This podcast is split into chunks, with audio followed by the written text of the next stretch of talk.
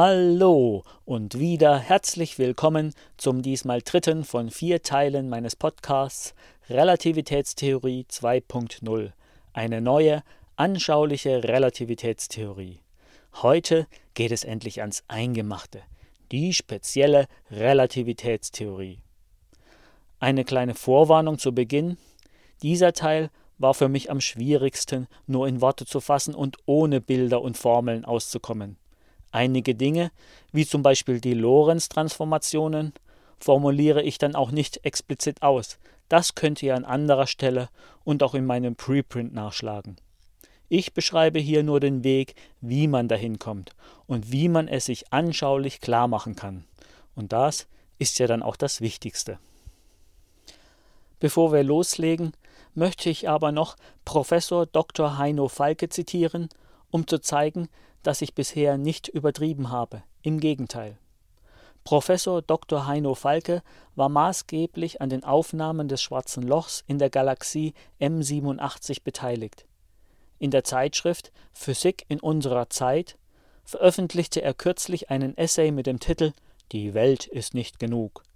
In diesem Essay steht unter anderem Das letzte Jahrzehnt hat uns erstaunliche Entdeckungen beschert. Der größte Teilchenbeschleuniger der Welt hat das Higgs-Teilchen gefunden. Messapparaturen auf zwei Kontinenten haben Gravitationswellen schwarzer Löcher gehört, in Anführungszeichen. Und ein wahres Weltteleskop hat nun eins gesehen. Damit sind wir bis ans Ende der physikalisch messbaren Wirklichkeit vorgedrungen. Und im Weiteren schreibt er, dass dies eine außerordentliche Bestätigung von Einsteins Relativitätstheorie ist. Dann schreibt er aber auch, dies schreckt tapfere Theoretiker aber nicht davon ab, nach Rissen im schönen Gebäude unseres Raumzeitverständnisses zu suchen. Dunkle Energie und dunkle Materie fordern unser Verständnis des Universums heraus. Die Vereinigung von Gravitation und Quantenphysik bleibt eine der größten Herausforderungen der modernen Physik. Auf welchen Massen und Längenskalen neue Physik sichtbar wird, ist aber nach wie vor ungewiss. Und weiter schreibt Heino Falke Wo müssen wir suchen? Wir blicken auf einen riesigen Ozean der Ungewissheit. Trotzdem sollte uns dies nicht davon abhalten, die Segel in Richtung Horizont zu setzen.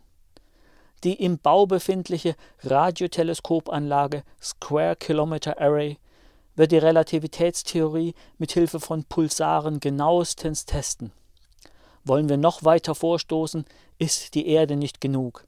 Die Europäische Weltraumorganisation ESA bereitet mit der Mission LISA ein 2,5 Millionen Kilometer großes Gravitationswelleninterferometer im Weltall vor.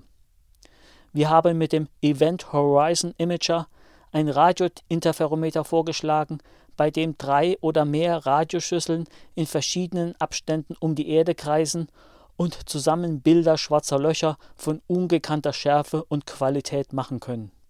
Damit werden wir in den Promillebereich für Tests von Gravitationstheorien am Ereignishorizont vorstoßen und detailreich sehen, wie schwarze Löcher funktionieren.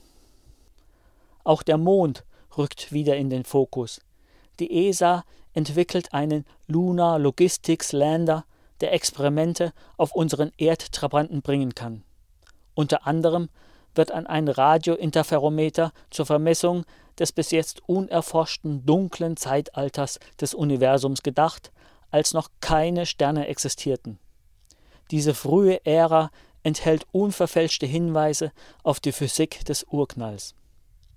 Und natürlich denkt auch CERN über einen größeren, wenn auch noch nicht planetaren Superbeschleuniger nach läutete das letzte Jahrhundert das Zeitalter der Teilchenphysik ein, so begeben wir uns jetzt in ein Jahrhundert der Raumzeit-Teilchenphysik. Viele der jungen Leser wird diese Reise ein Leben lang begleiten. Solche Projekte brauchen nicht nur große Visionen, sondern auch Geduld, Fleiß und einen langen Atem. Auf dem Weg dorthin gibt es noch viel zu entdecken. Neue Türen werden aufgehen, manche werden verschlossen bleiben. Das Universum wird viele, aber nicht alle Geheimnisse preisgeben. Und das ist vielleicht auch gut so. Denn suchen ist oft seliger als finden. Hm, Das hört sich doch ganz gut an, oder? Da sind also schon die nächsten großen und großartigen Experimente geplant, um unseren Wissenshorizont voranzutreiben. Gut, große Experimente. Müssen es eigentlich immer große Experimente sein? Tatsächlich ist es so, dass viele entscheidende neue Impulse in den Naturwissenschaften nicht durch große Experimente ausgelöst wurden, sondern sie entstanden durch Gedankenexperimente. Deshalb ist das Wort Gedankenexperiment auch ein feststehender Begriff, der so zum Beispiel auch eins zu eins ins Englische übernommen wurde. Gedankenexperimente sind immer dann angebracht, wenn man das Gefühl hat, dass da etwas nicht stimmig ist. So war es bei Galileo Galilei, bei Albert Einstein und bei vielen anderen auch. Und wie ist das jetzt bei der Relativitätstheorie? So ganz stimmig kann die Relativitätstheorie noch nicht sein, sonst würden wir sie besser verstehen. Die Frage ist also, gibt es da irgendetwas, das nicht ganz rund ist? Gehen wir doch noch einmal dahin zurück, wo alles angefangen hat. Das entscheidende Experiment für die Relativitätstheorie war ja das Michelson-Morley-Experiment. Mit ihm sollte die Geschwindigkeit der Erde auf ihrer Bahn um die Sonne relativ zum Lichtäther gemessen werden. Bei diesem Versuch wird ein Michelson-Interferometer verwendet, das wie folgt aufgebaut ist. Ein Lichtstrahl wird von einem halbdurchlässigen Spiegel auf zwei exakt gleich lange Lichtwege geschickt, die im Winkel von 90 Grad zueinander stehen, also so etwas wie ein L bilden wobei die beiden Schenkel des L gleich lang sind. Noch etwas zur Terminologie im Folgenden. Die waagrechte Richtung, also die Richtung des kurzen Schenkels des L, sei die x-Richtung und auch die Richtung, in die sich das Interferometer bewegen soll, also die Richtung der Geschwindigkeit v. Der lange, senkrechte Schenkel des L sei die y-Richtung. Manchmal sage ich aber für diese Richtung auch nach oben obwohl das Interferometer natürlich flach auf dem Boden liegt. Aber auf einem Blatt Papier geht der lange Schenkel des L eben nach oben. Das einfallende Licht trifft dann aus der negativen x-Richtung, also von links, auf den halbdurchlässigen Strahlteilerspiegel, der im Winkel von 45 Grad steht, und geht dann zur Hälfte durch den Spiegel durch, also nach rechts, und zur Hälfte wird es nach oben abgelenkt. Am Ende der beiden Lichtwege stehen dann je ein Spiegel, die das Licht in Richtung des halbdurchlässigen Spiegels zurückwerfen. Dort laufen die beiden Lichtstrahlen dann wieder zusammen und treffen letztendlich auf einen Detektor, der in minus y-Richtung, also in unserer Gedankenskizze, unterhalb des 45 Grad Spiegels steht. Der Detektor misst dann den Laufzeitunterschied zwischen den beiden Lichtwegen. Normalerweise geschieht das, indem das Interferenzbild der beiden Lichtstrahlen ausgewertet wird. Berechnen wir jetzt mal, wie sich die Laufzeit in den Lichtwegen verändert, wenn sich das Interferometer relativ zu einem ruhenden Beobachter bewegt. Damit das Ganze etwas anschaulicher wird, geben wir unserem ruhenden Beobachter einen Namen. Wir nennen ihn bzw. sie Alice. Und den Beobachter, der mit dem Interferometer mitfährt, nennen wir Bob. Und der Einfachheit halber betrachten wir statt dem Interferometer eine Lichtuhr, was für den Effekt, der uns letztendlich interessiert, aufs Gleiche rauskommt. Zuerst überlegen wir uns, was sich in der Lichtuhr verändert, wenn sie sich seitlich bewegt. Also wenn der Resonator, den die beiden Spiegel und der Raum dazwischen bilden, in y-Richtung zeigt und senkrecht zur Bewegungsrichtung ausgerichtet ist. Oder anders ausgedrückt, die Lichtuhr zeigt in Richtung des langen Schenkels des L. Sei v die Geschwindigkeit, mit der sich die Lichtuhr seitlich bewegt, dann ist notwendigerweise v auch die Geschwindigkeitskomponente des Lichts senkrecht zur Lichtuhr. Folglich muss dann die Geschwindigkeitskomponente des Lichts in Richtung der Lichtuhr, also in y-Richtung, kleiner als die Vakuumlichtgeschwindigkeit c sein. Diese beiden Geschwindigkeitskomponenten in x- und y-Richtung stehen natürlich senkrecht aufeinander. Damit ist die Summe ihrer Quadrate nach dem Satz von Pythagoras gleich c zum Quadrat. Formt man dies um, so erhält man die Geschwindigkeitskomponente des Lichts in Richtung der Lichtuhr. Das Ergebnis ist die Wurzel aus c minus v. Diesen Term kann man noch etwas eleganter darstellen, indem man die Lichtgeschwindigkeit c aus der Wurzel herauszieht, wodurch man den dimensionslosen Faktor Wurzel aus 1 minus v durch c erhält. Den Kehrwert davon, also 1 durch die Wurzel von 1 minus v durch c nennt man den Gamma-Faktor. Der taucht in der Relativitätstheorie immer wieder auf. In einem ruhenden System ist Gamma gleich 1. Ansonsten ist Gamma immer größer als 1 und in Systemen, die sich fast mit Lichtgeschwindigkeit bewegen, geht Gamma gegen unendlich. Das Licht läuft also in Richtung der Lichtuhr mit einer um den Faktor Gamma verringerten Lichtgeschwindigkeit hin und her. Und deshalb geht die bewegte Lichtuhr um den Faktor Gamma langsamer. Uff, jetzt ist mir fast die Spucke weggeblieben. Fassen wir noch einmal kurz zusammen. Die Lichtuhr, die in Richtung des langen Schenkels des L, also nach oben zeigt, geht um den Faktor Gamma langsamer, wobei Gamma gleich 1 durch die Wurzel aus 1 minus v durch c ist. Für eine Geschwindigkeit v gleich 0 ist Gamma gleich 1 und geht die Geschwindigkeit v gegen die Lichtgeschwindigkeit c, dann geht Gamma gegen unendlich. Und wie sieht es nun aus, wenn wir die Lichtuhr um 90 Grad drehen, sodass sie in Bewegungsrichtung liegt, also in Richtung des kurzen Schenkels des L? Dann hat das Licht relativ zur Lichtuhr auf dem Hinweg eine um v reduzierte Geschwindigkeit, also c minus v. Auf dem Rückweg dagegen ist es relativ zur Lichtuhr um v schneller, hat also relativ zur Lichtuhr die Geschwindigkeit c plus v. Das sind einfach die Galilei-Transformationen für Geschwindigkeiten. Damit braucht das Licht für einen Durchlauf durch die bewegte Lichtuhr die Zeit Resonatorlänge durch c plus v für den Hinweg und Resonatorlänge durch c minus v für den Rückweg. Zusammen ergibt das nach einer kleinen Rechnung, dass die bewegte Lichtuhr, wenn sie in Bewegungsrichtung ausgerichtet ist, um einen Faktor Gamma zum Quadrat also nicht Gamma, sondern Gamma zum Quadrat langsamer geht. Und diesen Unterschied zwischen den beiden Lichtuhren, einmal Gamma und das andere Mal Gamma zum Quadrat, hätte man im Michelson-Morley-Experiment messen können müssen. Ach, eine Sache habe ich da noch vergessen. Wie bewerkstellige ich es im Michelson-Interferometer eigentlich, dass die Armlängen der beiden Lichtwege exakt gleich lang sind? Das ist nämlich gar nicht so trivial.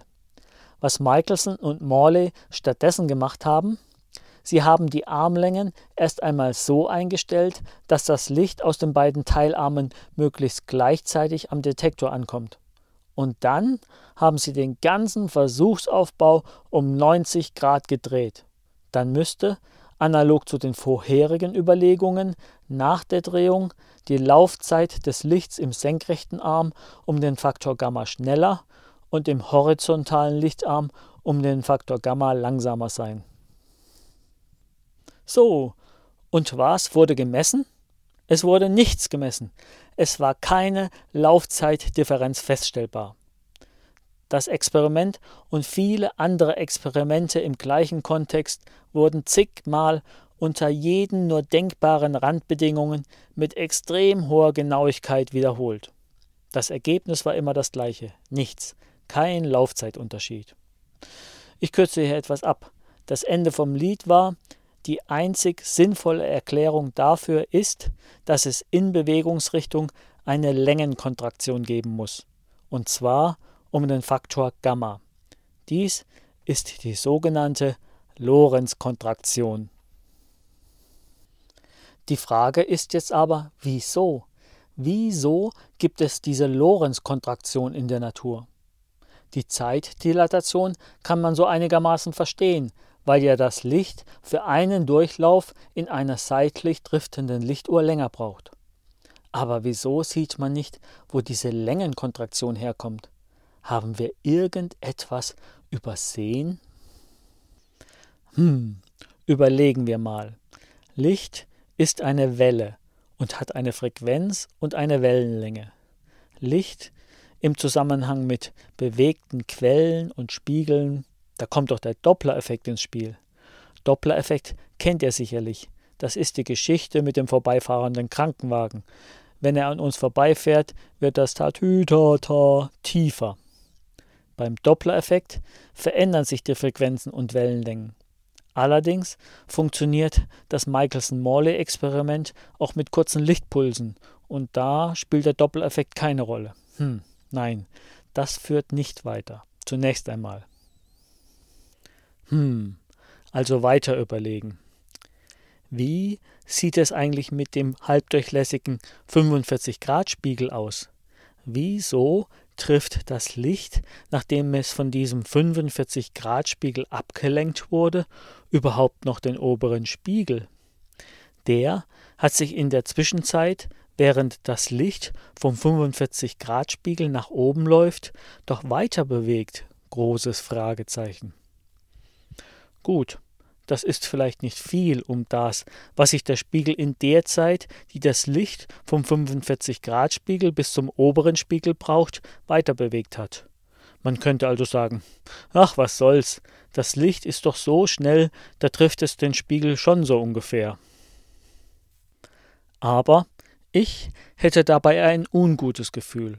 Zum einen werden mittlerweile Interferometer gebaut, im Zusammenhang mit den Gravitationswellenexperimenten zum Beispiel, die sind so genau, dass sie Abweichungen von einem Tausendstel des Atomkerndurchmessers messen können. Aber vor allem sagen wir mal so, wenn der Lichtstrahl den bewegten Spiegel nicht exakt genau da treffen würde, wo er ihn auch trifft, wenn das Experiment ruhen würde, wenn da also das kleinste Körnchen Sand im Getriebe der Natur wäre, dann würde es in unserem Universum nach 13,5 Milliarden Jahren, die es mittlerweile alt ist, gewaltig knirschen. Der Lichtstrahl muss den oberen Spiegel folglich exakt genau da treffen, wo er ihn auch treffen würde, wenn das Experiment ruht. Also ist der nächste Schritt, wir müssen uns überlegen, wie das Licht an einem 45-Grad-Spiegel reflektiert wird, wenn sich der 45-Grad-Spiegel bewegt. Dazu brauchen wir ein bisschen Schulphysik. Wird ein Lichtstrahl an einem Spiegel reflektiert, dann gilt ja bekanntlich Einfallswinkel gleich Ausfallswinkel. Aber was ist der Einfallswinkel bei einem bewegten Spiegel? Da die Wellenfronten ja schief auf den Spiegel treffen, treffen die beiden Seiten einer Wellenfront ja mit einer gewissen Zeitdifferenz auf. Und während dieser Zeitdifferenz hat sich der Spiegel schon etwas weiter bewegt. Das einfachste ist jetzt mal eine neue virtuelle Spiegeloberfläche anzunehmen, die sich aus den Punkten ergibt, bei denen der Spiegel gerade ist, wenn er von der Wellenfront getroffen wird. Dadurch erhält man eben eine virtuelle Spiegeloberfläche, die etwas stärker gekippt ist, als wenn der 45-Grad-Spiegel ruhen würde. Der Einfallswinkel bezieht sich dann auf diese virtuelle Spiegeloberfläche. Dass das Sinn macht, kann man sich leicht anhand des Huygenschen Prinzips klarmachen. Ja, da ist er wieder, der gute alte Huygens. Ich gehe da jetzt aber nicht weiter darauf ein, das müsst ihr mir glauben, ist aber auch nicht schwierig, wenn er ein bisschen mit diesen Elementarwellen herumspielt. Gut, wir haben jetzt also diese virtuelle Spiegeloberfläche. Und mit ein bisschen Rechnung kann man sich daraus den Winkel herleiten, um den der einfallende Lichtstrahl am bewegten 45-Grad-Spiegel abgelenkt wird. Und was kommt heraus? Der nach oben abgelenkte Strahl trifft den oberen Spiegel nicht mittig, sondern etwas zu weit vorn. Der Ablenkwinkel am bewegten 45-Grad-Spiegel ist also zu flach. Aber wenn wir bei Einstein und Lorenz ein bisschen abschauen, dann wissen wir ja schon, dass Gegenstände in Bewegungsrichtung um den Faktor Gamma gestaucht werden. Und wenn man das noch mit reinrechnet, also Lorentz-Kontraktion und virtuelle Spiegeloberfläche zusammen berücksichtigt, dann trifft der Lichtstrahl absolut genau in die Mitte des oberen Spiegels. Yes! Und was lernen wir daraus? Erstens, die Überlegungen nach dem Huygenschen Prinzip scheinen richtig zu sein. Zweitens, die Lorentz-Kontraktion steckt schon von vornherein im Michelson-Morley-Experiment drin, oder besser gesagt, muss schon von vornherein ins Experiment reingesteckt werden, sonst würde es gar nicht funktionieren. Ta ta ta ta! Allerdings, wo die Lorentz-Kontraktion jetzt wirklich herkommt, das wissen wir immer noch nicht. Hm, gibt es noch etwas anderes, Auffälliges am Michelson-Morley-Experiment? Wir wissen jetzt, dass der Lichtstrahl vom 45-Grad-Spiegel nicht genau um 90 Grad abgelenkt wird, sondern dass der Winkel etwas flacher ist, sodass der obere, seitlich driftende Spiegel mittig getroffen wird. Aber wie sieht denn der nach oben reflektierte Lichtstrahl genau aus? Wenn man sich die verschiedenen Darstellungen der seitlich driftenden Lichtuhr so ansieht, dann sieht man da einen Lichtstrahl, nicht einen Lichtpuls. Das ist wichtig. Und der Lichtstrahl wird meistens so dargestellt, als würde er zickzackförmig zwischen den beiden Spiegeln hin und her wandern. Das kann aber so nicht richtig sein. Das merkt man sofort, wenn man sich überlegt, wie das Bild im nächsten Moment aussehen müsste. Das geht nämlich gar nicht dann würden die Spiegel im nächsten Moment vom Lichtstrahl nicht mehr getroffen werden. Der Lichtstrahl, die Betonung liegt hier auf Strahl, kann nicht schräg nach oben oder unten laufen. Das ist jetzt keine Spitzfindigkeit, denn vor nur circa einem Jahr habe ich tatsächlich eine Wissenschaftssendung zur Relativitätstheorie gesehen, da lief der Lichtstrahl bei der bewegten Lichtuhr diagonal durchs Bild und zwar auf derselben Diagonalen hin und zurück. Das macht ja gar keinen Sinn. Wo soll denn da die Symmetriebrechung herkommen, dass der Lichtstrahl auf dieser einen Diagonalen läuft und nicht auf der anderen? Huh. Aber wie läuft denn jetzt der Lichtstrahl vom 45-Grad-Spiegel zum oberen Spiegel? Man könnte natürlich das Experiment machen, zum Beispiel einen 45-Grad-Spiegel in eine schnelle Rakete setzen und dann einen Lichtstrahl hinterher schicken. Aber was herauskommen muss, kann man eigentlich schon erahnen, wenn man sich mal überlegt, wenn nicht Licht, sondern eine Reihe von Murmeln auf einen 45-Grad-Spiegel treffen würden. Na, wisst ihr's? Wenn das Experiment ruht, dann werden alle Murmeln um 90 Grad abgelenkt und die Murmeln folgen sich eine hinter der anderen wie ein Zug, der 90 Grad um eine Kurve fährt. Wenn das Experiment nun in ein Laborsystem, zum Beispiel einen Zugwaggon, gesetzt wird, der sich mit der Geschwindigkeit v bewegt, dann sieht es fast genauso aus, nur hat der Murmelzug jetzt zusätzlich eine Driftbewegung nach rechts. Driftbewegung? Was heißt Driftbewegung? Das heißt, die Murmeln befinden sich weiterhin auf einer senkrechten Linie nach oben, aber die ganze Linie macht eine seitliche Driftbewegung nach rechts. Das folgt einfach aus den Galilei-Transformationen, die hier natürlich gültig sind, da alle Geschwindigkeiten sehr klein sind im Vergleich zur Lichtgeschwindigkeit. Okay, jetzt schauen wir mal, wie das beim Lichtstrahl aussieht. Jede Wellenfront hat in x-Richtung eine Geschwindigkeitskomponente v, denn nur so trifft sie den oberen Spiegel. In y-Richtung bleibt dann die Geschwindigkeitskomponente c durch Gamma übrig. Das hatten wir uns ja schon im Zusammenhang mit der seitlich driftenden Lichtuhr überlegt. Das heißt, jede Wellenfront läuft schräg nach oben in Richtung des oberen Spiegels. Die nächste Wellenfront folgt dann aber nicht direkt, das heißt schräg dahinter, wie es bei einem normalen Lichtstrahl der Fall ist, sondern sie liegt genau unter der vorherigen Wellenfront. Das muss so sein, da sich der 45-Grad-Spiegel bis zu ihrem Eintreffen ja weiter bewegt hat. Wie bei den Murmeln haben wir also auch hier einen Lichtstrahl, der senkrecht nach oben geht und nicht zickzackförmig zwischen den Spiegeln hin und her läuft. Also einen Lichtstrahl, der senkrecht nach oben geht, aber mit einem seitlichen Drift mit der Geschwindigkeit v. Das Besondere nun an diesem seitlich driftenden Lichtstrahl ist, dieser seitliche Drift macht sich dadurch bemerkbar, dass die Wellenfronten nicht wie normalerweise senkrecht zur Richtung des Lichtstrahls stehen, sondern um einen Winkel Alpha gegen die y-Richtung gekippt sind. Der Winkel Alpha ergibt sich aus dem Verhältnis der x- und y-Komponente des Geschwindigkeitsvektors. Der Vollständigkeit halber brauchen wir im Folgenden aber nicht weiter. Die x-Komponente ist v und die y-Komponente ist c durch Gamma.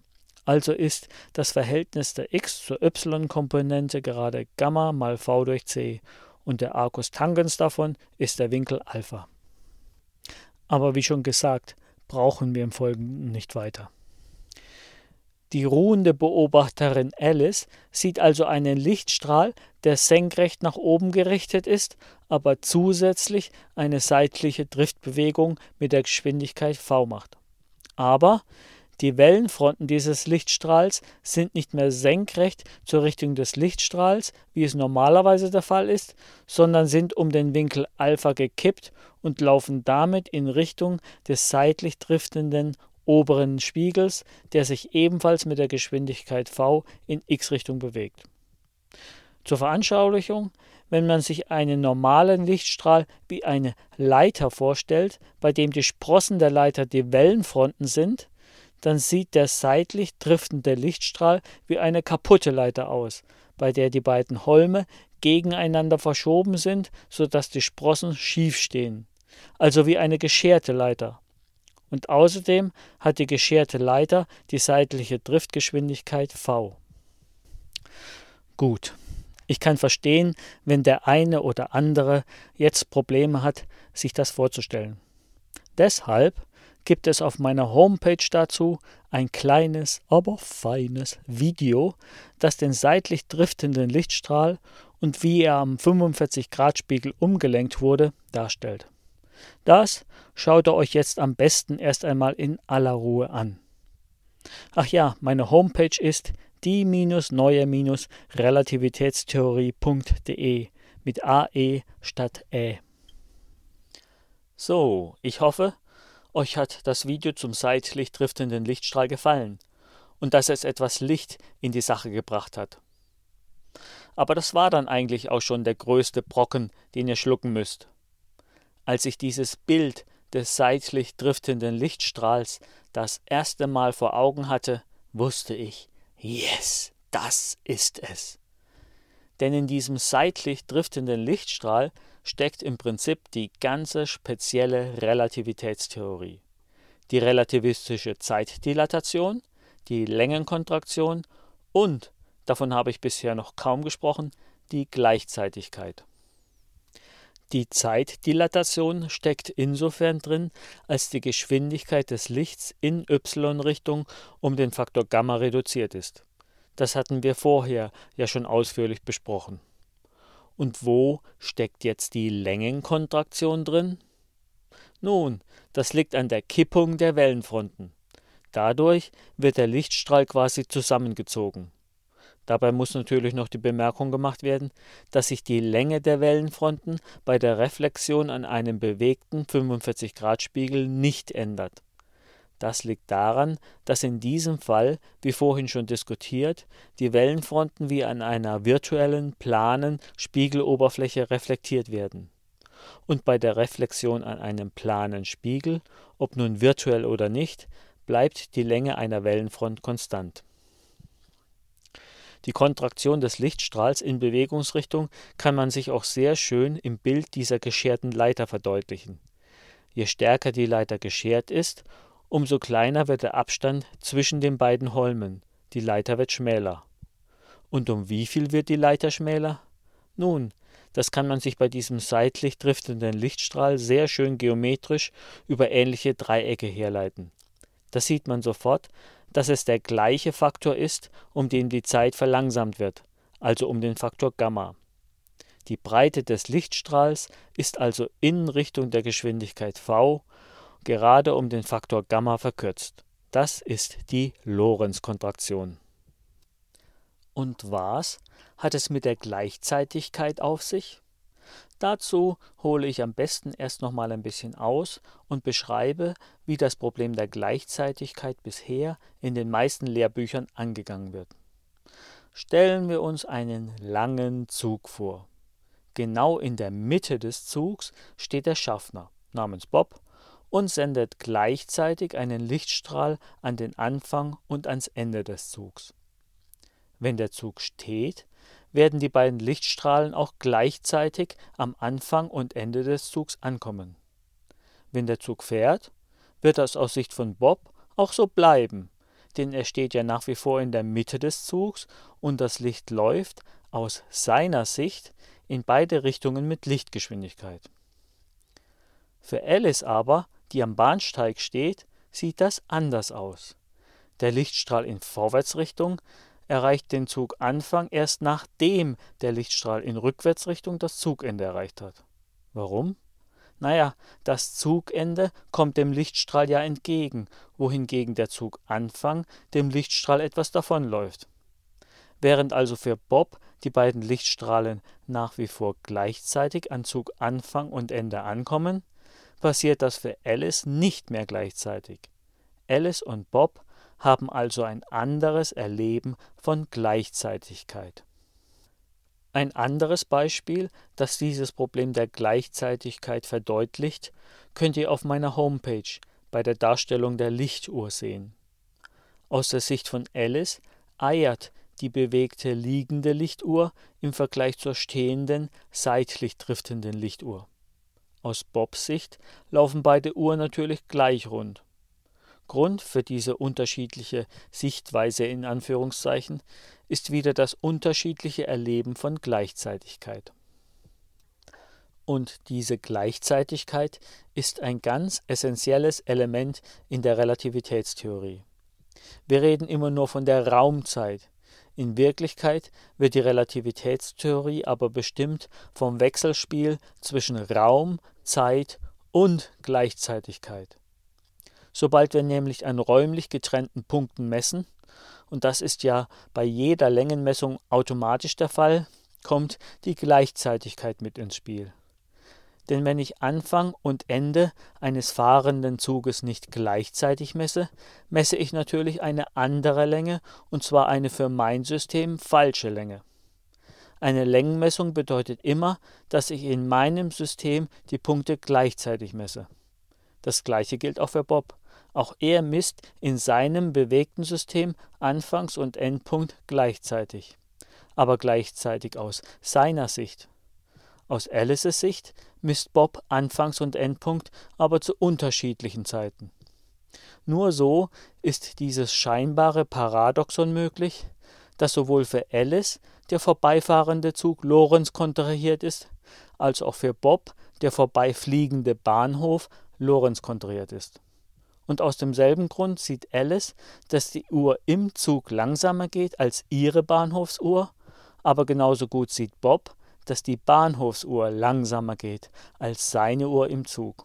Also gerade andersherum, als man es normalerweise erwarten würde. Das heißt, diese Symmetrie zwischen Alice und Bob würde man normalerweise nicht erwarten. Und das alles liegt an der Gleichzeitigkeit, weil die Gleichzeitigkeit für Bob und Alice verschieden sind. Und wer hat nun recht? Was ist real jeder hat recht. Für jeden sind die Zeit und die Längen relevant, die er in seinem System misst. Man nennt diese Größen deshalb auch die Eigenzeit und die Eigenlänge. Unser Alterungsprozess zum Beispiel ist an die Eigenzeit gekoppelt. Die Zeiten und Längen, die wir bei bewegten Systemen sehen, sind aber auch real, genauso real wie der seitlich driftende Lichtstrahl. Nur die Transformationen von Längen und Zeiten von einem bewegten System in ein anderes sind nicht so trivial, wie wir es erwarten würden, weil die Größe der Gleichzeitigkeit mit ins Spiel kommt. Und das ist für uns nur schwer vorstellbar. Wir haben ja nicht einmal ein richtiges Wort dafür. Größe der Gleichzeitigkeit. Das ist doch Murks. Eigentlich müsste man sagen Phase. Je nachdem, an welchem Ort ich die Zeit messe, hat die Zeit noch einen Phasenschub. Aber gut, das sind so die Details. Eines möchte ich an dieser Stelle noch erwähnen. Das alles sähe anders aus, wenn wir ein absolutes Bezugssystem wählen würden. Dann wären alle bewegten Längen bezüglich dieses Bezugssystems Lorenz kontrahiert und alle bewegten Uhren würden die relativistische Zeitdilatation erfahren. Bisher gibt es im Universum aber kein Bezugssystem, das sich durch irgendetwas auszeichnet, und schon gar nicht die Erde oder unser Sonnensystem. Folglich ist dieser Ansatz sinnlos, um nicht zu sagen strengstens verboten. Wobei das war bis vor gar nicht allzu langer Zeit so. Mittlerweile gibt es Überlegungen, ob nicht die Hintergrundstrahlung doch so etwas wie ein absolutes Bezugssystem liefern könnte. Oha, okay, lassen wir das mal so stehen.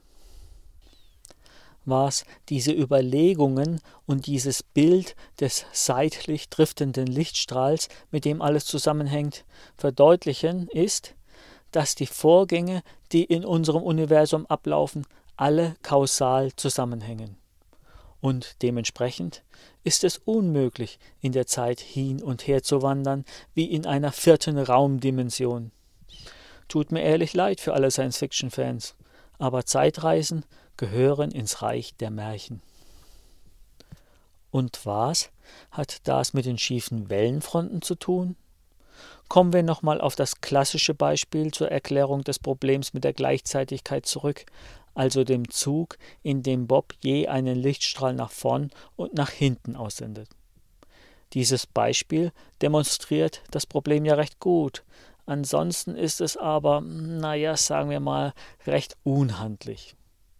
Wenn wir uns zum Beispiel vorstellen, dass sich Bob quer in den Zug stellt, die Arme ausbreitet und gleichzeitig mit den rechten und linken Fingern schnippt, also gleichzeitig aus seiner Sicht dann sieht Alice auch hier, wenn sie ganz genau hinsieht, dass Bob zuerst mit den hinteren und dann mit den vorderen Fingern schnippt.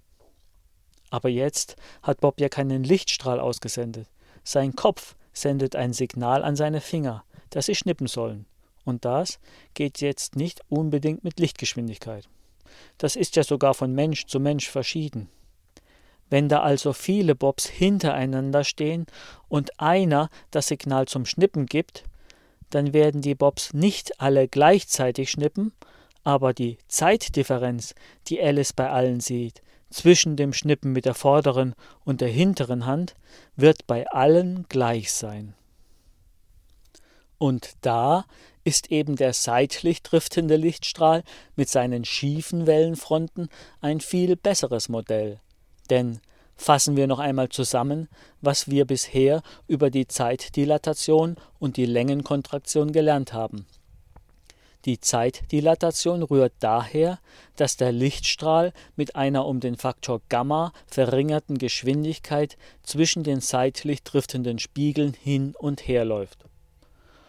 Und die Längenkontraktion kommt daher, dass die Wellenfronten gekippt sind, der Lichtstrahl also wie eine gescherte Leiter aussieht und folglich um den Faktor Gamma schmäler wird. Und wo steckt die Gleichzeitigkeit drin? Die steckt auch in den schiefen Wellenfronten. Schief heißt ja, dass die Wellenfronten auf der rechten Seite, also bezüglich der Bewegung mit der Geschwindigkeit v, auf der Vorderseite unseres seitlich driftenden Lichtstrahls, der Wellenfront an der Rückseite, also auf der linken Seite unseres seitlich driftenden Lichtstrahls, hinterherhinkt. In dieser Konfiguration hinkt also die rechte Seite der Wellenfront der linken Seite hinterher. Die schiefen Wellenfronten wandern zwar nach wie vor alle im gleichen Takt durchs Bild, das heißt, die Uhren in Bobs System gehen entlang der X-Achse aus der Sicht von Alice zwar alle gleich schnell, aber sie haben einen zeitlichen Versatz, einen Phasenschub. Das ist ungefähr so, wie wenn man lauter Stoppuhren entlang der x-Achse verteilen würde, sie dann aber zu immer späteren Zeitpunkten startet. Und zwar umso später, je weiter man sich in x-Richtung, das heißt in Richtung des Zuganfangs bewegt. Auf jeden Fall sind sowohl für Bob als auch für Alice die Wellenfronten die Linien der Gleichzeitigkeit. Alles, was an unterschiedlichen Orten, aber auf einer Wellenfront passiert, passiert gleichzeitig. Nur sehen Alice und Bob eben unterschiedliche Wellenfronten, da für Alice und Bob eben gleichzeitig etwas anderes bedeutet. Alice sieht beim seitlich driftenden Lichtstrahl schiefe Wellenfronten, Bob dagegen sieht beim gleichen Lichtstrahl, da er sich mit ihm mitbewegt, der Lichtstrahl also relativ zu ihm ruht, waagrechte Wellenfronten. Okay, ich gebe zu, das war jetzt auf Anhieb vielleicht doch nicht ganz so einfach zu verstehen. Das ist aber, denke ich, normal, denn es entspricht ja auch ganz und gar nicht unserer Alltagsvorstellung. Also bitte nicht aufgeben und weiter zuhören, ihr werdet das schon noch verstehen. Außerdem, genau genommen, fehlt da auch noch ein kleines, aber feines Detail. Bisher haben wir nämlich immer noch von den Einsteinschen Postulaten Gebrauch gemacht, zum Beispiel der Konstanz der Lichtgeschwindigkeit unabhängig vom Bezugssystem. Um davon loszukommen, müssen wir noch einen kurzen Ausflug in die Quantenphysik machen. Das kommt dann auch gleich. Aber nehmt euch jetzt ruhig erstmal etwas Zeit, damit sich das Ganze setzen kann. Sicher hilfreich ist vielleicht auch, wenn ihr euch auf meiner Homepage nochmal die Animation zum seitlich driftenden Lichtstrahl anseht. In der Zwischenzeit für die Pros unter euch, die schon alles verstanden haben, eine kleine Randbemerkung zum Informationsinhalt des seitlich driftenden Lichtstrahls. Daraus kann man nämlich sofort das symmetrische Minkowski-Diagramm herleiten. Die waagrechte Wellenfront ist Alices x-Achse, die schiefe Wellenfront ist Bobs x-Achse. Die Richtung, in der sich der Lichtstrahl ausbreitet, also die y-Richtung, ist Bobs Zeitachse und die Richtung senkrecht zu den schiefen Wellenfronten ist Alices Zeitachse. Wie die einzelnen x- und y-Achsen, also Alices und Bobs Koordinatensystem dann zusammenhängen, entspricht genau dem symmetrischen Minkowski-Diagramm. Und daraus folgen dann sofort die Lorentz-Transformationen. Aber das nur am Rande. Eine genauere Erklärung dazu findet ihr in meinem Preprint. Im Folgenden brauchen wir das aber nicht mehr. Gut. Habt ihr euch die Animationen auf meiner Homepage nochmal angesehen? Können wir weitermachen? Es sieht also so aus, als steckt im seitlich driftenden Lichtstrahl alles drin, was wir brauchen. Zeitdilatation, Längenkontraktion und Gleichzeitigkeit. Jetzt könnte man aber sagen, Moment mal, alles schön und gut. Für das Licht mag das ja so sein, aber das heißt ja nicht unbedingt, dass das auch für alles andere, also Atome, Moleküle und so weiter, auch so sein muss. Die sind ja nicht aus Licht und wir selbst sind ja keine hm, Lichtgestalten. Ja, tatsächlich, das ist ein berechtigter Einwand. Und tatsächlich sind Lorenz und Poincaré im Prinzip genau an diesem Einwand gescheitert. Denn auch Lorenz und Poincaré haben schon berechnet, dass die elektromagnetischen Felder Lorenz kontrahiert sein müssen. Daher kommt ja gerade der Name Lorenz-Kontraktion. Also, was an Physik im seitlich driftenden Lichtstrahl steckt, hatten Lorenz und Poincaré im Prinzip schon gezeigt. Zwar nicht so schön anschaulich wie hier mit dem seitlich driftenden Lichtstrahl, hm, und da muss ich mir in aller Bescheidenheit schon mal auf die Schulter klopfen, aber im Prinzip eben schon. Okay, aber wie gehen wir jetzt damit um, dass die bisherigen Überlegungen eigentlich nur für elektromagnetische Wellen gelten? Und übrigens gilt das auch schon für die Lichtuhr, so wie sie bisher in den Lehrbüchern dargestellt ist. Auch da ist die Lichtuhr kein direkter Beweis dafür, dass unsere biologische Uhr auch so tickt. Hm, also Einstein hatte das Problem ja so gelöst, dass er zum Beispiel für die Zeitdilatation gesagt hat, wenn es für die Lichtuhr gilt, dann muss es nach dem Relativitätsprinzip auch für alle anderen Prozesse gelten. Warum? Naja, das ist jetzt eine kleine Denksportaufgabe. Die Argumentationskette geht ungefähr so. Wenn zum Beispiel die biologische Uhr und die Lichtuhr bei Bewegung anders ticken, dann könnte man über den Gangunterschied in Anführungszeichen ja die Geschwindigkeit zu irgendeinem absoluten Bezugssystem bestimmen und das widerspricht dem Relativitätsprinzip. Könnt ihr bei Gelegenheit mal in Ruhe darüber nachdenken. Gut, und mit den gleichen Argumenten folgt bei uns aus dem seitlich driftenden Lichtstrahl die Lorentz-Kontraktion und der Unterschied in der Gleichzeitigkeit. Aber wir wollten ja möglichst ohne Postulate auskommen und die Natur allein aus sich heraus, also anhand eines anschaulichen Modells verstehen. Und da kommt jetzt ein anderer, genialer Physiker ins Spiel. Louis de Broglie. Manche sagen auch Louis de Broglie. Louis de Broglie hat seine entscheidende Entdeckung aber erst 1924 gemacht, also fast 20 Jahre nachdem Albert Einstein seine spezielle Relativitätstheorie und zehn Jahre nachdem er die allgemeine Relativitätstheorie bekannt gemacht hatte. Zu einem Zeitpunkt also, als die allgemeine Relativitätstheorie schon in vollem Gange war, und da hatte wohl keiner mehr Lust, bei der speziellen Relativitätstheorie noch einmal von vorne anzufangen. Louis de Preuß Entdeckung oder besser gesagt Vermutung hängt mit der Quantenmechanik zusammen, die um den gleichen Dreh herum entstand. Louis de Preuß These ist, dass auch materiebehaftete Teilchen ein Wellencharakter zuzuordnen ist dass der Welle-Teilchen-Dualismus also nicht nur für Licht, sondern auch für Materie gelten muss. Und die Hypothese an dieser Stelle ist jetzt, dass für diese Materiewellen die gleichen Überlegungen gelten wie für Lichtwellen. Bei Bewegung werden die Wellenfronten der Materiewellen gekippt wodurch sie senkrecht zur Bewegungsrichtung langsamer laufen und es zur relativistischen Zeitdilatation kommt. Außerdem werden die Wellenpakete durch die Kippung der Wellenfronten in Bewegungsrichtung Lorentz kontrahiert. Und last but not least kommt es in Bewegungsrichtung zur Verschiebung der Gleichzeitigkeit. Allerdings, um was für eine Art von Wellen es sich bei den Materiewellen handelt, das kann ich euch leider nicht sagen. Das wissen wir nicht. Noch nicht. Aber nachher werde ich zeigen, wie man aus Lichtwellen in gewissem Sinne ein Modellsystem für materiebehaftete Teilchen kreieren kann und damit auf die berühmte Formel E gleich mc Quadrat kommt.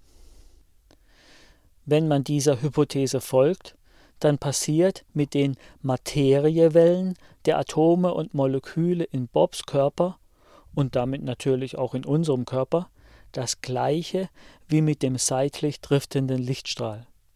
Genauso wie also der seitlich driftende Lichtstrahl im bewegten System verbogen wird, genauso werden alle Materiewellen in diesem bewegten Bezugssystem, das sich mit dem Lichtstrahl mitbewegt, verbogen. Und aus diesem Grund sieht Bob keine schiefe gescherte Welle, sondern eine ganz normale Welle mit Wellenfronten, die senkrecht auf der Ausbreitungsrichtung stehen. Das ist so, weil er, naja, tatsächlich genau so verbogen wird wie der Lichtstrahl. Oder, salopp ausgedrückt, weil er durch die gleiche verbogene Brille guckt, genauso verbogen wie der schiefe, seitlich driftende Lichtstrahl. Verrückt, oder? Allerdings, der Knackpunkt sind die Materiewellen. Ehrlich gesagt, habe ich mich da gerade eben ziemlich weit aus dem Fenster gelehnt. Man weiß nämlich gar nicht, was das ist. Sind Materiewellen etwas Reales oder beschreiben sie nur Aufenthaltswahrscheinlichkeiten von atomaren Teilchen? Falls euch das näher interessiert, könnt ihr mal unter dem Stichwort Kopenhagener Deutung der Quantenmechanik googeln. Mir hat das allerdings nicht viel weiter geholfen. Mich erinnert das etwas an die Geschichte mit dem Äther. Mein Gefühl sagt mir, und hier verlassen wir jetzt das Gebiet der Wissenschaft und treten ein ins Reich der Philosophen. Mein Gefühl sagt mir, entsprechend den eben gemachten Überlegungen verhalten sich Materiewellen wie Wellen und folglich, solange nichts anderes dagegen spricht, sind es für mich Wellen. Das ist einfach die einfachste Schlussfolgerung. Und Oakhams Rasiermesser lässt grüßen. Überhaupt gefällt mir die Vorstellung, dass ich nichts weiter bin als eine Welle im Ozean des Universums. Okay, kommen wir zurück zu den Fakten. Der seitlich driftende Lichtstrahl ist also ein sehr anschauliches Modellsystem für die spezielle Relativitätstheorie. Aus ihm lassen sich ohne großen Aufwand direkt die relativistischen Transformationsgleichungen für Raum und Zeit, also die Lorentz-Transformationen, herleiten. Auch andere Effekte lassen sich mit dem seitlich driftenden Lichtstrahl ganz einfach erklären. Einfach indem man immer wieder zwischen Alice's und Bobs System hin und her switcht, also vom geraden Lichtstrahl zum gescherten mit den schiefen Wellenfronten. Damit lässt sich zum Beispiel herleiten, wie Licht von einem schnell fließenden, transparenten Medium mitgenommen wird oder wie Geschwindigkeiten relativistisch addiert werden müssen. Und, und, und. Eine Sache, die wir an dieser Stelle uns vielleicht doch noch etwas genauer überlegen könnten, wenn Bob sich in seinem Bezugssystem in x-Richtung bewegt, wie kommt dann eigentlich die Verschiebung der Gleichzeitigkeit, also der Phasenschub in seiner Uhr zustande? Naja, wenn Bob sich in seinem Bezugssystem bewegt, dann muss er kurzfristig eine gewisse Geschwindigkeit aufnehmen. Und während er sich mit dieser Geschwindigkeit in plus x Richtung bewegt, geht seine Uhr entsprechend langsamer. Er erfährt eine zusätzliche Zeitdilatation. Man kann jetzt zeigen, dass im Grenzfall ganz kleiner Geschwindigkeiten, also wenn Bob sich ganz behutsam entlang seiner x-Achse bewegt, gerade der gesuchte Phasenschub herauskommt. Bewegt er sich dagegen in minus x-Richtung, dann bewegt er sich aus Alices Sicht ja etwas langsamer als sein Bezugssystem. Dann wird seine Zeitdilatation kleiner und dementsprechend geht der Phasenschub in die positive Richtung. Das Erstaunliche für mich ist, dass diese Idee des seitlich driftenden Lichtstrahls bisher von niemand verfolgt wurde. Zumindest habe ich in der Literatur nirgends etwas in diese Richtung gefunden. Erstaunlich auch deshalb, weil die einzige Überlegung, die hier eingeht, eigentlich ist, wie wird eine Welle an einem bewegten Spiegel reflektiert. Und damit wird klar, dass die spezielle Relativitätstheorie eigentlich nichts anderes ist als der Doppler-Effekt von Wellen jeglicher Art, die sich mit Lichtgeschwindigkeit ausbreiten. Setzt man also die Galilei-Gleichungen in die Gleichungen einer Welle ein, dann erhält man die Lorentz-Transformationen. Beim Doppler-Effekt ändern sich die Wellenlänge und Frequenz. Die Wellenlänge hängt eng mit dem Maß für den Raum zusammen und die Frequenz mit dem Maß für die Zeit. By the way, an dieser Stelle können wir uns mal kurz überlegen, warum es keine Längenkontraktion senkrecht zur Bewegungsrichtung gibt. Da spielt die Wellenlängenänderung beim Doppler-Effekt nämlich eine Rolle. Tatsächlich ändert sich die Wellenlänge bei der Reflexion am bewegten 45-Grad-Spiegel gerade so, dass der Abstand der schiefen Wellenfronten in y-Richtung sich nicht ändert. Bob sieht unabhängig von seiner Geschwindigkeit, senkrecht zur Geschwindigkeit v, immer die gleiche Wellenlänge, und zwar die gleiche Wellenlänge, die die Welle in Elises System vor der Reflexion am 45-Grad-Spiegel hat. Gleiche Wellenlänge bedeutet aber keine Lorentz-Kontraktion senkrecht zur Bewegungsrichtung. Für Alice aber ändert sich Wellenlänge und Frequenz nach der Reflexion am 45-Grad-Spiegel. Alice und Bob sehen also andere Wellenlängen und Frequenzen. Und wenn man jetzt weiß, dass Wellenlänge und Frequenz bei elektromagnetischen Wellen mit Impuls und Energie zusammenhängen, kann man hier schon erahnen, dass das in Richtung relativistische Transformationsgleichungen für Impuls und Energie geht. Außerdem ändert sich beim Doppler-Effekt auch noch die Amplitude der elektromagnetischen Felder, woraus sich letztendlich die relativistischen Transformationsgleichungen für die elektrischen und magnetischen Felder ableiten lassen. Und wem das noch nicht reicht, man kann auch noch vom Wellen ins Teilchenbild wechseln und mit der Photonenzahldichte herumspielen. Da ergeben sich dann auch noch interessante Zusammenhänge. Okay, das war jetzt ein Ausblick, was man mit dem Modell des seitlich driftenden Lichtstrahls so alles anstellen kann. Sollte auch nur so eine Art Brainstorming sein. Ich hoffe, ihr seid trotzdem noch alle da, denn jetzt leiten wir noch die berühmte Formel E gleich mc Quadrat her. Das Problem, das wir jetzt allerdings haben, wo bekommen wir in unserem Modell eine Masse her? Licht hat ja keine Masse denn es bewegt sich mit Lichtgeschwindigkeit, und nur was keine Masse hat, kann sich mit Lichtgeschwindigkeit fortbewegen. Aber die seitliche Driftbewegung unseres Lichtstrahls ist kleiner als c. Schauen wir uns die Lichtuhr doch nochmal genauer an. Ich habe in diesem Zusammenhang ja auch schon mal von einem Resonator gesprochen. Wenn der Abstand der Spiegel gerade ein ganzzahliges Vielfaches der halben Wellenlänge des Lichts ist, dann bildet sich in diesem Resonator eine stehende Welle aus, wie in einer Orgelpfeife im Fall von Schallwellen. Für Licht ist das zum Beispiel bei jedem Laserpointer so. Und wie sieht das jetzt bei einem seitlich driftenden Resonator aus? Vorhin hatte ich ja schon erwähnt, im Zusammenhang damit, dass es keine Lorentz-Kontraktion senkrecht zur Bewegungsrichtung gibt, dass der Abstand der Wellenfronten in Richtung der Spiegel unverändert bleibt. Abstand der Wellenfronten auch noch richtungsabhängig, wie kann man das charakterisieren? Nun, man drückt das in Komponenten des Wellenvektors aus. Der Wellenvektor hat den Betrag 2 mal Pi durch die Wellenlänge und seine Richtung steht senkrecht auf den Wellenfronten. Gleicher Abstand der Wellenfronten in y-Richtung heißt also korrekterweise, die y-Komponente des Wellenvektors bleibt unverändert, auch bei einer seitlichen Driftbewegung des Resonators. Allerdings gibt es bei einer seitlichen Driftbewegung des Resonators auch noch eine x-Komponente des Wellenvektors. Diese x-Komponente des Wellenvektors beschreibt eine in x-Richtung, also eine in Richtung der Geschwindigkeit v fortschreitende Welle. Diese Welle in x-Richtung hat aber nicht die Geschwindigkeit v, sondern die Geschwindigkeit c durch v. Sie ist also viel größer als die Lichtgeschwindigkeit c. Das ist aber kein Problem, denn das ist keine echte Geschwindigkeit von irgendetwas Materiellem. Auch Information kann damit nicht übertragen werden.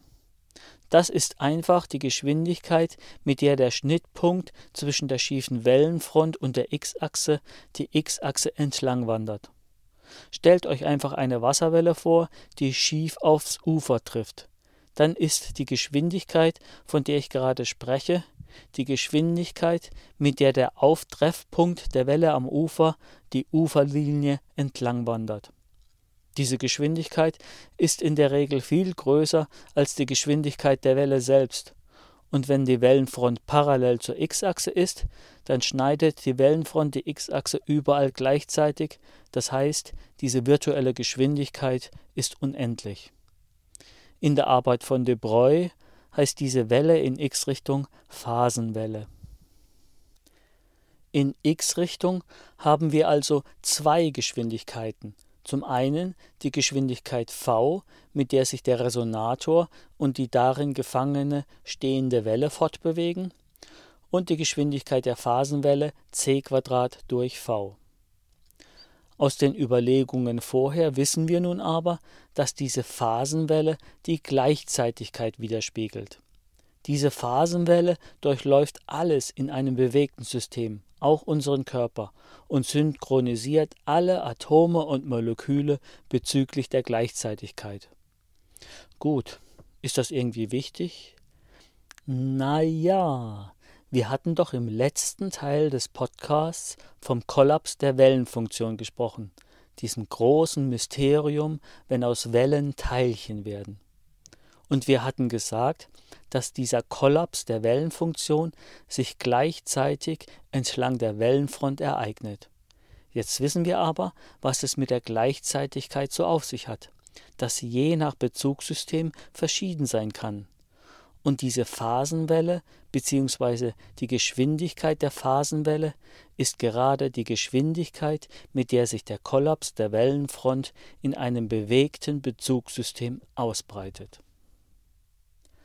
Aber eigentlich waren wir ja auf der Suche nach so etwas wie Materie. Was wissen wir denn noch über das Licht? Licht hat natürlich Energie, aber Licht kann auch einen Druck ausüben, hat also auch einen Impuls. Das sieht man zum Beispiel am Schweif eines Kometen, der zu einem wesentlichen Teil durch den Strahlungsdruck des Sonnenlichts hervorgerufen wird, der die Partikel um den Kometen vom Kometen wegdrückt. So, und wenn wir jetzt auf unseren seitlich driftenden Resonator blicken, dann haben wir Energie in Form einer elektromagnetischen Welle gespeichert und dieses Energiepaket bewegt sich, es muss also auch einen Impuls haben. Jetzt könnten wir mit der elektromagnetischen Welle weiterarbeiten. Wir machen es uns aber etwas einfacher. Wir wechseln vom Wellenbild zum Teilchenbild des Lichts und betrachten jetzt einzelne Photonen. Die Energie jedes Photons ist proportional zur Frequenz. Deshalb bekommen wir nur von kurzwelligem UV-Licht, also Licht mit höherer Frequenz, einen Sonnenbrand. Genauso wie das elektromagnetische Feld haben natürlich auch die Photonen einen Impuls, und der ist proportional zum Wellenvektor, also proportional zu 1 durch die Wellenlänge. Außerdem ist der Impuls ein Vektor, er hat eine Richtung und kann in Komponenten zerlegt werden, speziell in unserem Fall in eine Komponente in x und eine in y-Richtung. In beiden Fällen ist die Proportionalitätskonstante das sogenannte Planck'sche Wirkungsquantum. So, und mit diesen Informationen über Photonen schauen wir jetzt wieder unseren Resonator an. Wenn der Resonator ruht, dann sausen die Photonen einfach zwischen den beiden Spiegeln hin und her. Da genauso viele Photonen von unten nach oben wie von oben nach unten sausen, hebt sich der Gesamtimpuls gerade auf. Oder im Wellenbild, wir haben eine stehende Welle mit Gesamtimpuls 0. Im Resonator ist also nur Energie gespeichert. Gut, und um so ein Energiepaket in Bewegung zu versetzen, da kann man sich durchaus vorstellen, dass dazu Energie notwendig sein muss. Oder anders ausgedrückt, wenn dazu keine Energie notwendig wäre, dann gäbe es ja keinen Grund, wieso das Energiepaket da sitzen bleiben sollte, wo es gerade ist, sich also nicht von alleine in Bewegung setzt. Tut es aber nicht. Und tatsächlich haben die Photonen des bewegten Resonators etwas mehr Energie. Das lässt sich auch ganz einfach mit Hilfe des Doppler-Effekts herleiten. Wir haben ja schon vorher festgestellt, dass sich der Abstand der Wellenfronten in y-Richtung nicht ändern kann, wenn der Resonator sich seitlich in Bewegung setzt. Die y-Komponente des Wellenvektors ist also immer gleich groß. Bei gekippten Wellenfronten des seitlich driftenden Lichtstrahls haben wir jetzt aber, wie vorher schon erwähnt, eine zusätzliche Komponente des Wellenvektors in x-Richtung. Man kann jetzt geometrisch leicht herleiten, dass diese Komponente des Wellenvektors in x-Richtung um den Faktor Gamma mal v durch c so groß ist wie die Komponente des Wellenvektors in y-Richtung. Jetzt war aber der Wellenvektor in y-Richtung unabhängig von der Geschwindigkeit v und insbesondere damit proportional zu 1 durch die Wellenlänge im ruhenden Zustand. Wir nennen diese Wellenlänge im ruhenden Zustand Lambda 0. Damit ist der Impuls unseres Photons in x-Richtung proportional zu Gamma mal v durch c mal 1 durch Lambda 0. Für kleine Geschwindigkeiten, die wir im Folgenden betrachten wollen, ist außerdem Gamma näherungsweise gleich 1. Das heißt, der Impuls ist proportional zu v durch c mal 1 durch Lambda 0. So, jetzt müssen wir nur noch 1 durch Lambda 0 verarbeiten, also die Wellenlänge im ruhenden Resonator. Wenn man jetzt weiß, dass Wellenlänge mal Frequenz gleich Lichtgeschwindigkeit c ist und dass die Energie eines Photons proportional zur Frequenz ist, erhält man, dass 1 durch die Wellenlänge proportional zu Energie durch c ist. Schmeißt man das alles zusammen, erhält man schließlich zwischen der Ruheenergie unseres Resonators und dem Impuls, wenn sich unser Resonator bewegt, die Beziehung Impuls durch Geschwindigkeit mal Lichtgeschwindigkeit zum Quadrat gleich Ruheenergie. Damit sind wir fast am Ziel, denn in der klassischen Mechanik ist das Verhältnis zwischen Impuls und Geschwindigkeit gerade die Masse. So ist die Masse eben definiert. Masse gleich Impuls durch Geschwindigkeit. Und damit gilt Masse mal Lichtgeschwindigkeit zum Quadrat gleich Ruheenergie. Oder E0 gleich mc Quadrat. Quod erat demonstrantum. Jetzt könnte man wieder argumentieren, gut, das ist für Licht so, aber ob das bei wirklichen Masseteilchen auch so ist? Aber hier gilt das gleiche Argument wie schon bei der Lichtuhr, also bei der Zeitdilatation und bei der Lorentz-Kontraktion. Wenn es nicht so wäre, dann wäre das Relativitätsprinzip verletzt. Okay, etwas anderes. Wie hat man eigentlich experimentell bewiesen, dass massebehaftete Teilchen tatsächlich Wellencharakter haben? Indem man mit ihnen Beugungsexperimente gemacht hat. 1924 postulierte erstmalig Louis de Broglie ja, dass auch Materieteilchen Wellencharakter haben und 1927 gelang dann erstmals die experimentelle Bestätigung anhand von Elektronen. Mittlerweile wurde der Wellencharakter von Materie bis hin zur Molekülgröße in vielen weiteren Versuchen nachgewiesen. Und wie sieht das bei unserem Lichtmodell, also dem Energiepaket im Resonator aus? Tatsächlich könnte man auch mit unserer seitlich driftenden stehenden Welle Beugungsexperimente am Doppelspalt durchführen. Dazu würde man die zwei Spalte des Doppelspalts zwischen die Resonatorspiegel stellen und die Beugung in der XZ-Ebene, also in der Ebene parallel zu den Resonatorspiegeln betrachten. In dieser Konstellation würde das Beugungsbild nur von der x-Komponente des Impulses abhängen und wäre das gleiche wie bei einer Materiewelle mit gleichem Impuls. Nicht schlecht, oder? Allerdings bereitet mir eine Sache dabei etwas Kopfzerbrechen. Bei dieser Herleitung der Formel E gleich mc Quadrat habe ich die Relativitätstheorie eigentlich gar nicht gebraucht denn wir haben den für die Relativitätstheorie entscheidenden Faktor Gamma ja näherungsweise gleich 1 gesetzt. Und tatsächlich braucht man ihn bei dieser Herleitung eigentlich gar nicht. Wir brauchen nur das Lichtmodell. Und vielleicht das Relativitätsprinzip, um sagen zu können, dass diese Beziehung auch für materiebehaftete Teilchen gilt. Mal abgesehen davon, natürlich hat dieses Modellsystem eines Lichtpakets auch seine Grenzen.